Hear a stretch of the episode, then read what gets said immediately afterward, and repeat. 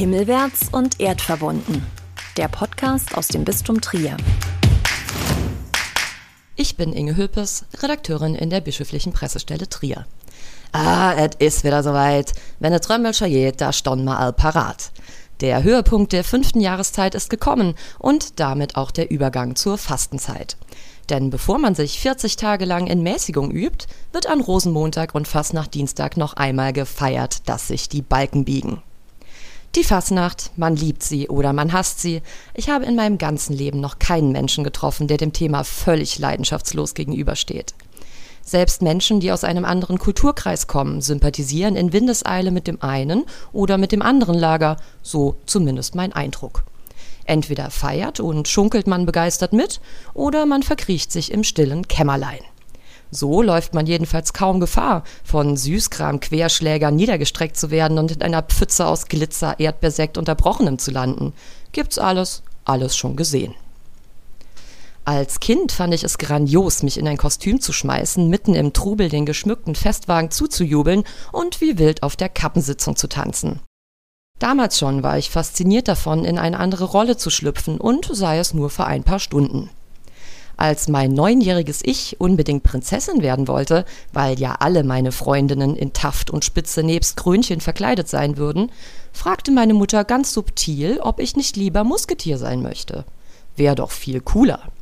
Schniekerwams mit großem Hut und einer Feder dran, für einen Tag den edelmütigen D'Artagnan mimen. Ihre Argumentation war einfach viel zu gut. Als es dann aber darum ging, eine Muskete und einen Degen zu bekommen, winkte sie ab. Waffen sind nämlich doof. Damals ein herber Schlag für mich, heute danke ich ihr dafür. Denn bei der Aktion habe ich zwei sehr wichtige Dinge gelernt. Man muss nicht immer alles machen, was die anderen machen, und Waffen sind tatsächlich doof. Heute sieht man mich nur noch selten im Jeckengetümmel, doch gestorben ist die Fasnacht für mich nicht. Lediglich mein Blick darauf hat sich verändert. Denn sie ist viel mehr als Schenkelklopferwitze, Konfetti und Kamelle.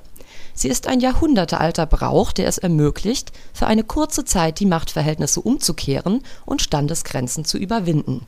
Denn das wirklich Schöne an der Fasnacht ist doch, dass vor ihr alle gleich sind. Ursprünglich ist die Fastnacht ja nichts anderes als eine Ventilsitte, ein fester Termin im Kirchenjahr.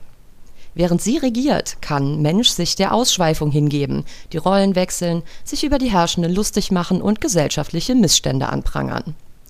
Da fällt mir gleich die leidenschaftliche Wutrede gegen Rechtsextreme und deren fauliges Gedankengut von Obermessdiener Andreas Schmidt im Mainzer Karneval 2020 ein.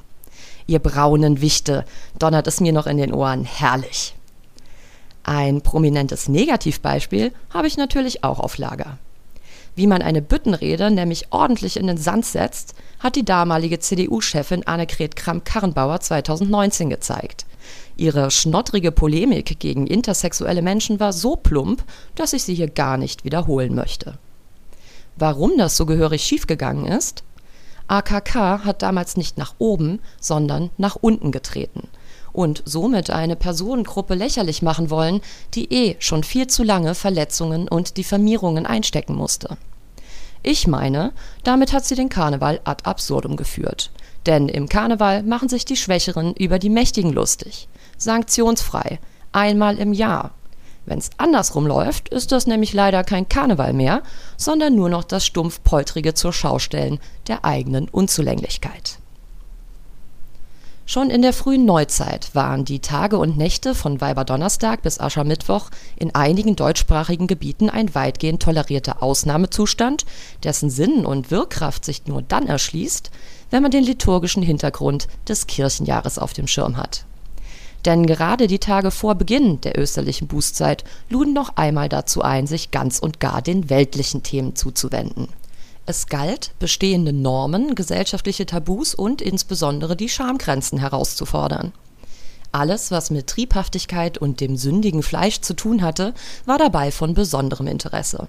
Mal am Rande, mit Blick auf die Kostümauswahl in Werbeplättchen und im Internet scheint sich da gar nicht so viel geändert zu haben. Versuchen Sie doch mal eine Verkleidung für Damen zu ergattern, die ohne das Attribut sexy beworben wird. Spoiler, die Auswahl wird dünn. Wie dem auch sei, im Nürnberg des 15. Jahrhunderts herrschte ein Milieu, das es insbesondere jungen Handwerksgesellen schwer machte, den sozialen Aufstieg zu schaffen. Da die Anzahl der Meisterbetriebe festgelegt war, war es einem jungen Handwerker meist nur auf dem Heiratswege möglich, eine der begehrten Meisterstellen zu ergattern. Entweder ehelichte man die Tochter des Meisters oder seine Witwe. Die Ehe selbst war allerdings streng reglementiert durch Rat und Kirche. Wer unehelich zur Welt kam, hatte eh keine Chance. Mal ganz davon abgesehen, dass außerehelicher Geschlechtsverkehr ohnehin nicht gestattet war. Triebregulierung war das oberste Gebot. Die Gefahr, ganz ohne Selbstverschulden gesellschaftlich ausgegrenzt zu werden, war also enorm hoch. Ein Zustand mit einem beträchtlichen Maß an gesellschaftlicher Sprengkraft. Vor diesem Hintergrund entwickelte sich eine dramatische Kunstform, die es in sich hatte, die sogenannten Fasnachtspiele.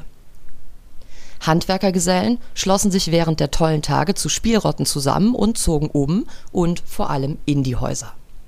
Dort gaben sie ihre Einkehrspiele zum Besten, die vor Grenzüberschreitungen, Brutalitäten und Obszönitäten nur so wimmelten. Davon zeugen nicht nur die überlieferten Spieltexte, sondern auch Ermahnungen in Ratsverlässen und Polizeiverordnungen. Unziemlich Wort und Gebärde sollte vermieden werden und stand unter Strafe. Wie wir heute schlüpften die damaligen Laiendarsteller in Rollen. Meistens in der Figur des Bauern feixten die Spieler über die Defizite ihrer Mitmenschen und verkehrten die Machtverhältnisse mithilfe burlesker Komik ins Gegenteil. Dabei bekam übrigens nicht nur das städtische Bürgertum sein Fett weg, sondern auch der Klerus. Der lüsterne Pfaffe galt als beliebtes und immer wieder neu aufgegriffenes Motiv bis heute ein Evergreen der literaturwissenschaftlichen Topoi, ein Schelm, wer Böses dabei denkt. Was auch immer man von der Fasnacht halten möge, lässt man sich auf sie ein, lernt man aus ihr und hat im besten Fall noch jede Menge Spaß dabei.